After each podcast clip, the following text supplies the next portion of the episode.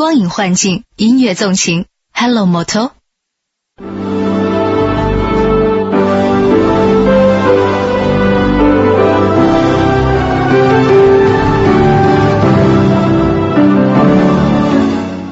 锵锵三人行，大家好，王老师，哎，秀媛，哎，秀媛，你你你笑的眼睛都没了啊，高兴啊！对呀，跟两个帅哥在一起，你看这么快乐的场合很少有啊。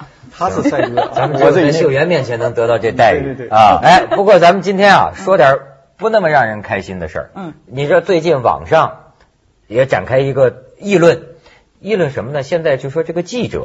真记者假记者，嗯，成了一个话题了。嗯，这个话题啊，是因为我们大陆这边啊发生一起惨案，哎呦，那可真叫惨。就是说，在那个大同那边，有一村里的那么一小煤矿，小煤矿这矿主啊，叫个叫侯四儿，叫侯四儿。然后说有一天呢，有一个这个就是这个记者叫蓝成长，嗯，叫他是中国贸易报社驻山西记者站的，其实呢刚来了这儿十五天，嗯，那么。他说他去采访，可是实际上公安局发布那情况通报说他去干嘛呢？就他在路上说说他这个矿啊手续不全，嗯，咱们去找着老板把这个证给他亮一亮，嗯，他怎么着也得给咱一千块钱，嗯。侯四儿一听说有记者到他这矿上啊，嗯，侯四儿首先去问另一个记者，嗯，说哎真记者假记者怎么分辨？因为据据他说，他说这波记者来之前啊三天他已经接待了五波记者了。天哪，记者太多了。他就说啊，我去看看。相同的目的，记者报的相同。他说你要是真记者呢，咱呀好好招待，给点钱走了得了。嗯，要是假记者，好好收拾他。嗯，结果什什么叫真记者假记者呢？他这问那边那个人，那边那人叫个孟二的，也也也是个法制日报的记者。那记者跟他讲说，没有新闻出版总署的那个章的。对对对对对，这个证我知道啊，就是假记者。好，结果侯四儿一看。就蓝省长他们拿的这个证，他们是中国贸易报的这个新闻记呃工作证嘛？哎，一拿证没有假的，就开始暴脆。我跟你说，打到打打死蓝城长给打死了。你知道这帮人就是够打人够专业的，就是矿工，两条胳膊，胳膊架在桌子上，拿铁棍咵嚓给你打折了；腿架在凳子上，咵嚓又给你打折了。好残忍！打到最后打死了嘛？就那法医。法医解剖的时候，一解剖头部，说行了，不用找了，全身那些粉碎性骨折都是小意思，骨线、颅多处的骨头打塌陷了，脑内大出血，说这就是死因了。这有什么深仇大恨？你要这样打呀？估计那个矿主也确实给逼疯了。嗯，就是因为他手续是，因为他的那个这一套不全，就是这个文件各方面可能开矿就不全。嗯，当地的记者。现在我们确实，我据我所知，咱们不说是什么大同那那一带，就是咱们国内的记者，比如你要报道一个什么电影要做宣传，影视作品要做宣传，记者来好像都要给一点小红包。嗯，我想当地一定是这样，何况你有弱点在别人手里，别人抓住了，那我自然要来敲诈一把，是吧？如果你不你不给我塞钱，那我可能我的消息就出去了。嗯，估计长此以往，把这哥们给逼疯了。嗯，逼疯了。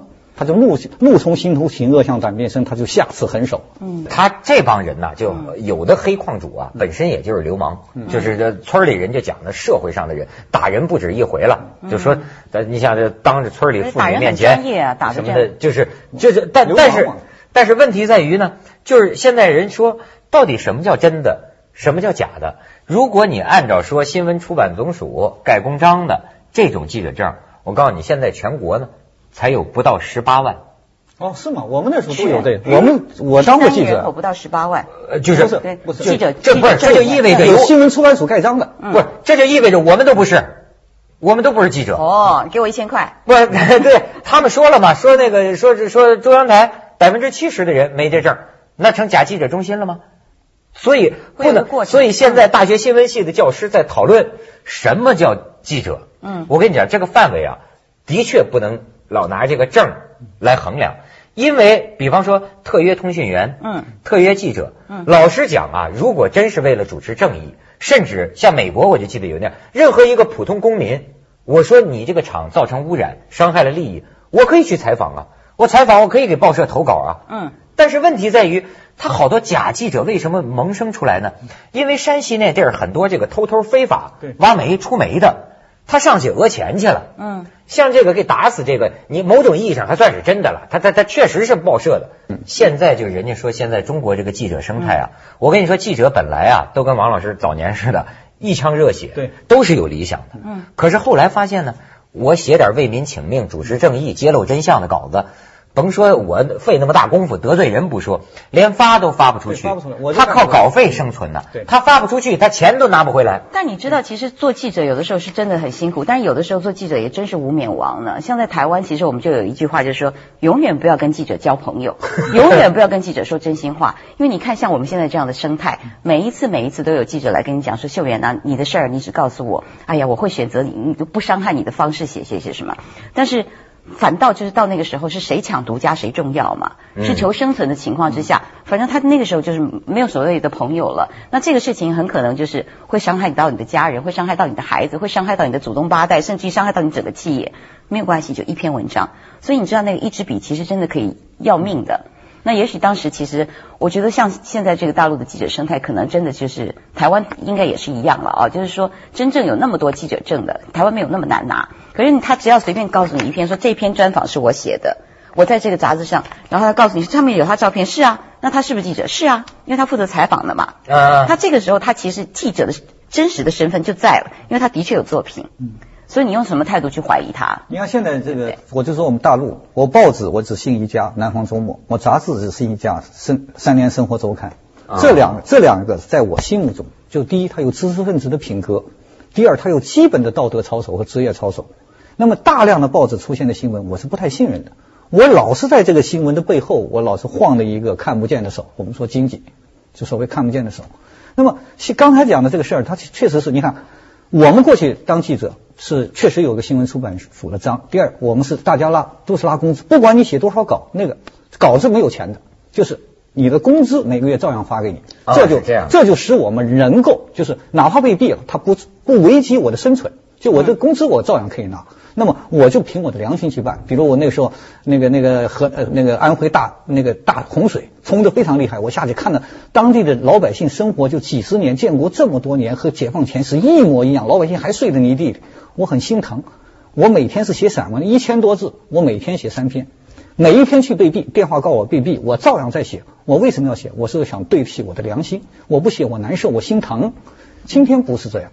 今天你看，据说我不知道啊，据说报报社记者是这样的，就是除了拿工资，我写多少稿子我还有奖金的，呃，这稿费嘛，还有稿费的。另外，这上面还给任务，如果这个这个料你不报，就有更有大的奖金。还有，如果你不爆料，比如说这个当年我们的英雄就就听说啊，哪个记者弄不到英雄的材料，就要扣你奖金。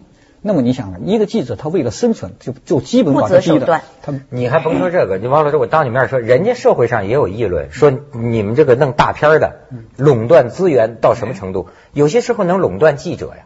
哎，比如说我一个大片要出来了，哗啦，我找一些记者，甚至说，甚至这个传说啊，网络上都雇写手呢，就夸呀，好啊，好啊，这电影无比好啊。这个我实事求是说，因为这个英雄呃英雄那个宣传是当时是。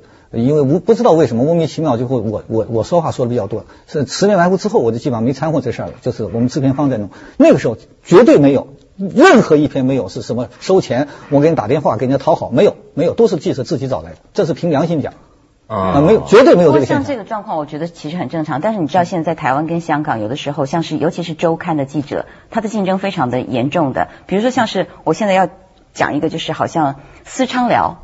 私娼寮。对，私娼寮就是那个工娼私娼嘛，哈，大家知道妓妓院嘛，哈。然后比如说我要知道这里面状况，但是我不可能就是拿个麦克风去采访你，你不会让我知道的嘛。所以记者自己本身要做什么呢？我要花钱进去嫖妓，嗯，然后我要带一个偷拍的摄影机，嗯，我要等他脱了衣服跟他上床，嗯，然后我要问他的价钱，我要所有的东西都用那个小摄影机。那床上那客人谁呢？就我呀。要不然你不可能有多一个人在旁边去采访嘛。哦，怪不得那么爱当记者啊，他有这任务。有的时候也真的很辛苦。去一下广告，锵锵三人行，广告之后见。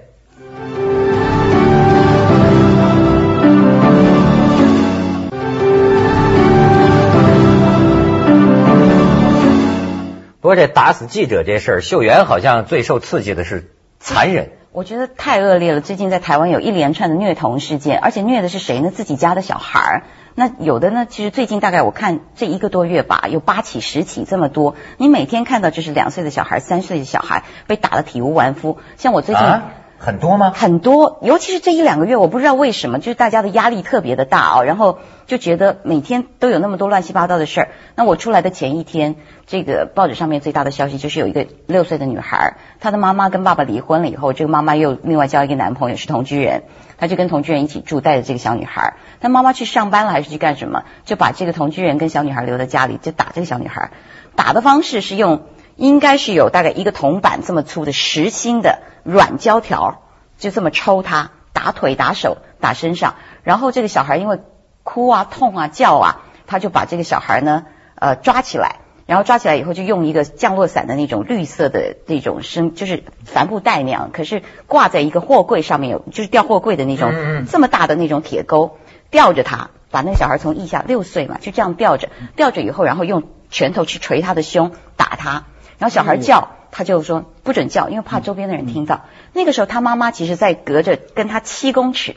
的一个货柜里，他是完全知道这发生的事，但是他完全不闻不问呢。他当妈妈说他没听到这个事情，现在怎么办？我不，我其实不知道。但你想想，那个小孩在在受那个苦的时候，然后那个那个同居人怕他叫，就塞了一个塑胶的。什么叫同居人呢？就是她男朋友嘛。妈妈，你们叫同居住在一起的人叫同居人啊，叫同居人啊。对，就就是把那个塑胶袋塞在这儿，然后又怕他出声音，再拿一个塑胶袋罩着他的头，然后这边绑起来。就打完了以后呢，突然就他是做生意的嘛，就有一个生意的电话上门了，他就把那个小孩吊在那儿挂了三个钟头啊。挂完了以后，然后他回来的时候，他就说：“嗯，我去看看怎么样。”他没有想到，他挂的那三个钟头就孩子死了。因为血液上不来，心脏上面全部缺水，然后脚肿大的不得了，全身上下淤伤这样。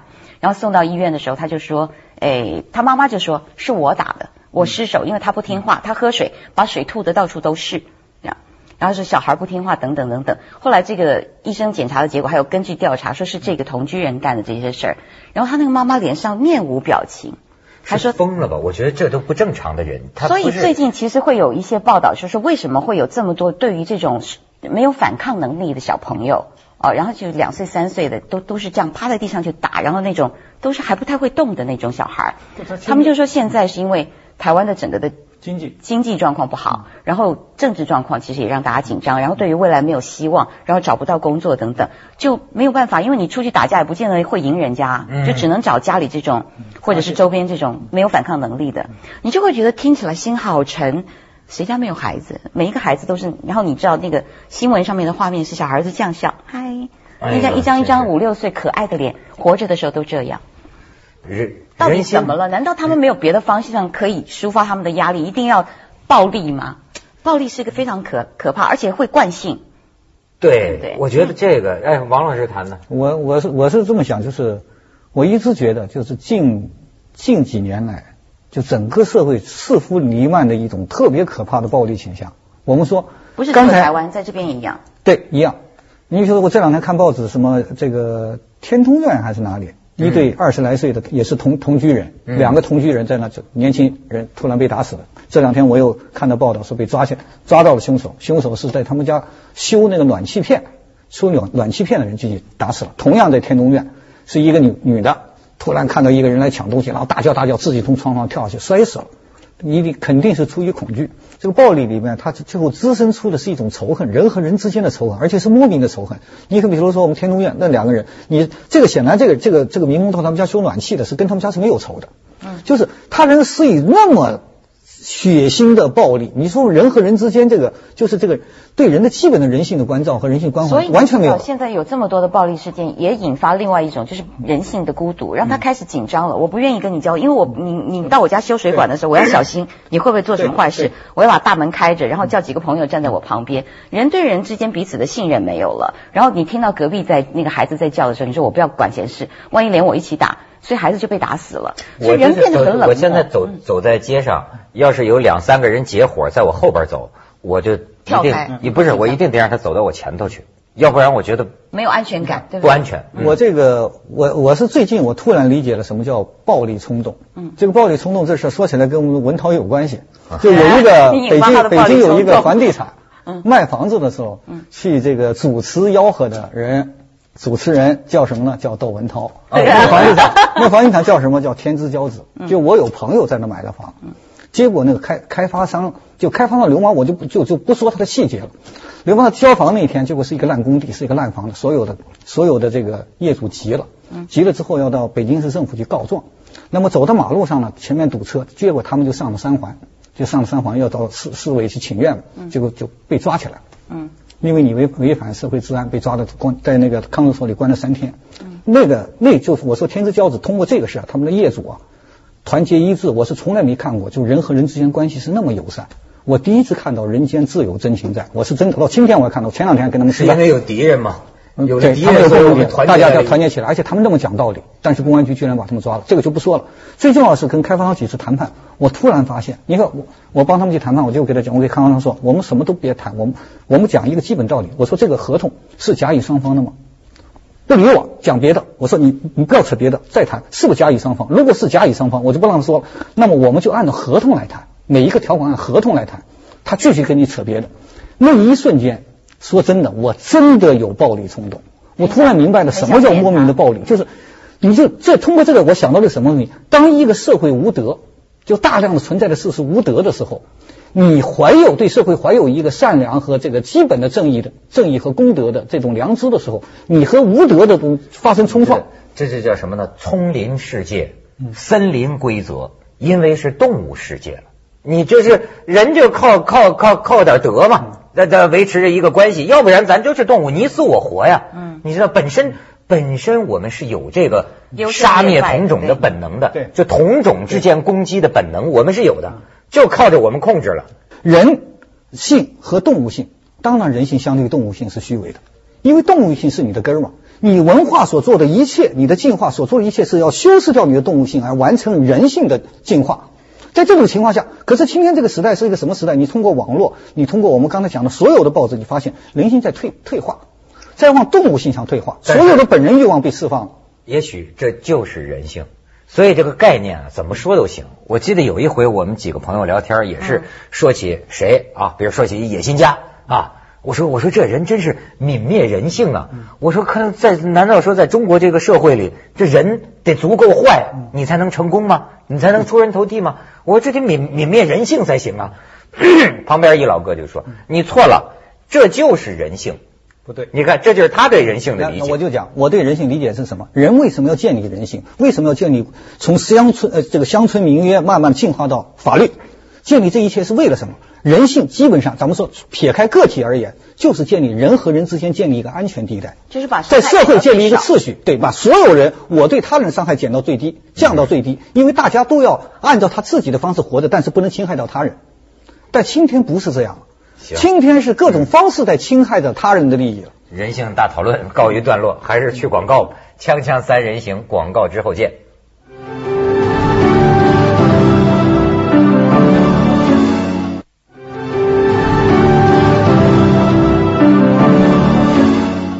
我呀，小时候不是我小时候没打过架，嗯，反倒上大学的时候，嗯，打过一回。但你一听我打架，你就知道我是一什么人，也是一个特别不像话的一个同学，是吧？所以欺负我，我这种人是忍无可忍的时候，我才会。但是呢，我还是精密布局。我当时就没吭声。精密布局打架的时候，不是上课的时候，我琢磨了一节课，我说这个事儿怎么办？打呢还是不打呢？这是一个问题，然后说打呢，在哪儿打呢？最好别在人多的地方打。嗯，然后呢，这课结束了，我就回宿舍找着他，我说你刚才侮辱我了，咱们俩呀打一架。我说咱们就到那个东湖边上就去打一架。你是先礼后兵啊？我这个人太平静了，你知道吗？然后我就说咱们打一架，他说行啊，好，就跟着我跟着我走。因为走到湖边要走挺长的距离，你知道吗？后来我走到湖边一回头，他没了，你知道吗？他可能觉得说他太平静了，这小子是不是在那儿埋什么套呢？或者找了人了，或者是不是在湖湖边小树林里？你看，就我，所以你还是没打成嘛？我就是我觉得我怎么那么样的平静呢？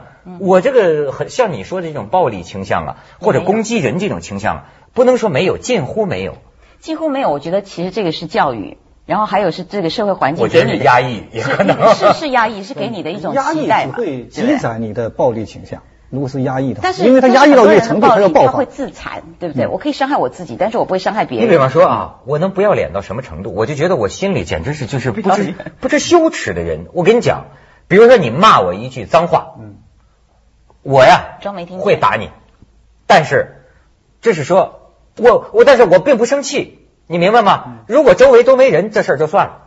就我心里觉得，嗯，心里我还很冷静。他骂脏话。侮辱我，我应该如何反应呢？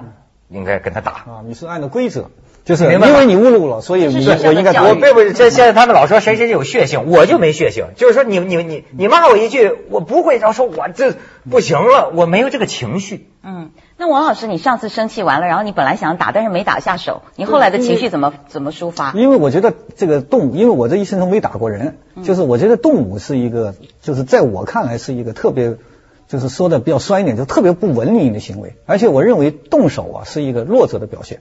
我是真的，哎，对，你比如说，那这个两个两个人吵架，你比如说这个这个，我为什么我说王朔过去那个嬉笑怒骂是挺高级的，那现在就变得有点好像是不太不太像他过去了。就是两个人在讨论问题的时候，谁先急谁就先败了。所以我说王朔那个所有言论，他看起来在在打击别人，其实最后打倒的是他自己，因为你首先已经受伤了，别人还没受伤。就你的愤怒，你愤怒，对方没愤怒，对方是平静的，所以你这一拳头没打过去。那么涉及到我，就是我我的就是这样的，就是我尽量告诉自己跟对方去说理，我要拼，我是爱懂就愿意讲理，就是咱们论理。实在论不下去，我愤怒了，我拳头打不过去，我就心想，那我就算了。就是你碰到了一个不讲理的，你就撤。可是这股气会闷在里面，这就是现在为什么百分之七十以上的人有忧郁症，然后有些人有躁郁症。躁郁症跟忧郁症又不一样，忧郁症就自己闷呐，不不想活什么。躁郁症就是我想办法要丢东西，然后我最好打你一顿。我想，因为他的情绪没有没有出发点。我是忧郁症的道理在哪呢？就是我是经常是我是认死理的人，然后跟别人讲道理。我后来发现我把朋友给伤害了。你的眼神真的有点忧郁。对，我把朋友伤害了，这倒过来我在谴责自己，就是我我是不是我的好心没有被对方领会？好像特较真儿的人容易得忧郁症，是吧？就是他非要认一个死理。